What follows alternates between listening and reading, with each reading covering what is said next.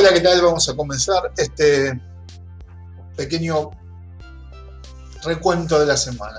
Em, para variar, tenemos dos variantes.